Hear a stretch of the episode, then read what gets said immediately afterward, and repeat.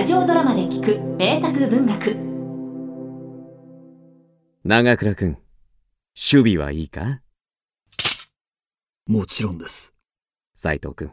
抜かりなく。では参るぞ。それ新選組である主はいるか？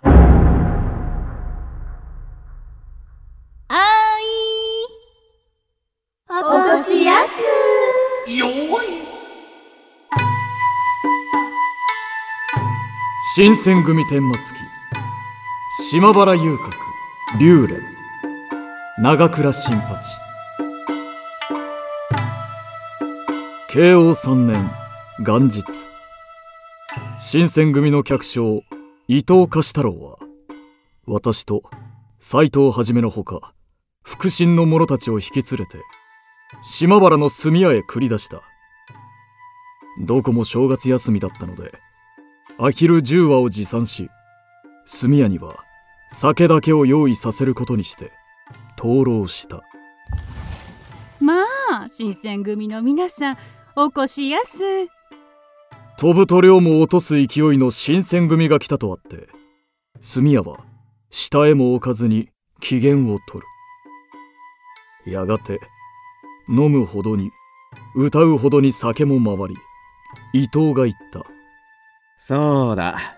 おのおの、馴染みの者を呼んで今日を添えてはいかがであろう。拙者も、和違い屋の花高太夫を呼ぶことにしよう。皆異論があろうはずもなく斎藤は桔梗屋の相生太夫を私は亀屋の小常という芸妓を呼び寄せ一度羽目を外して騒いださらにその後20人ばかりの同志も合流したちまち大宴会となったそうして男たちの放火乱淫に日は暮れほとんどの者は炭屋を後にした。というのも新選組の法令にこうある。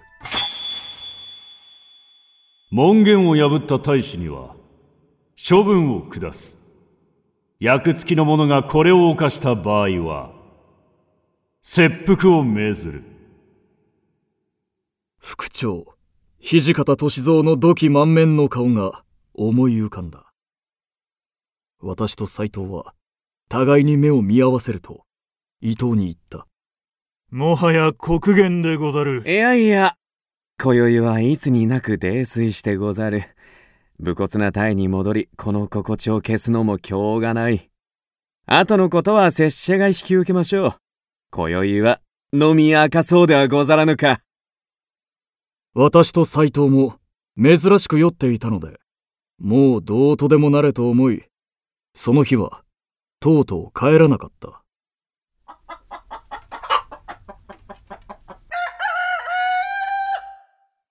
そうして朝となり、昼が来てもどうせ我々は切腹をする身。思い残りのないよう、今日も一日飲み通そうではござらぬか。そうして三日目もおや、もう日が沈む。さて、夜はこれからでござるぞ、ご了承。と伊藤は果てしがなかった。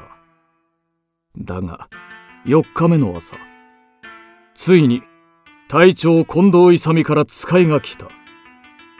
私と斎藤伊藤の3人はよろめきながら炭屋を後にしようやく帰局した。またお越しやすおこしや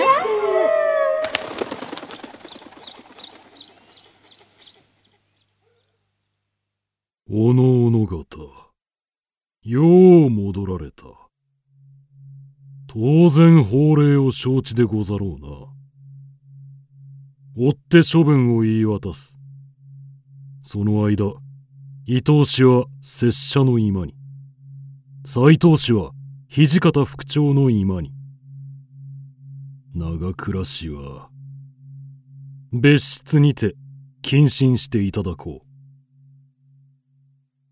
近藤は恐ろしい形相で言っただが、私も伊藤も腹の内では近藤が切腹を強いることはないと高をくくっていた。ただ、当時私と近藤との間には、ある種の溝ができていた。伊藤と斎藤はともかく、長倉は許せぬ。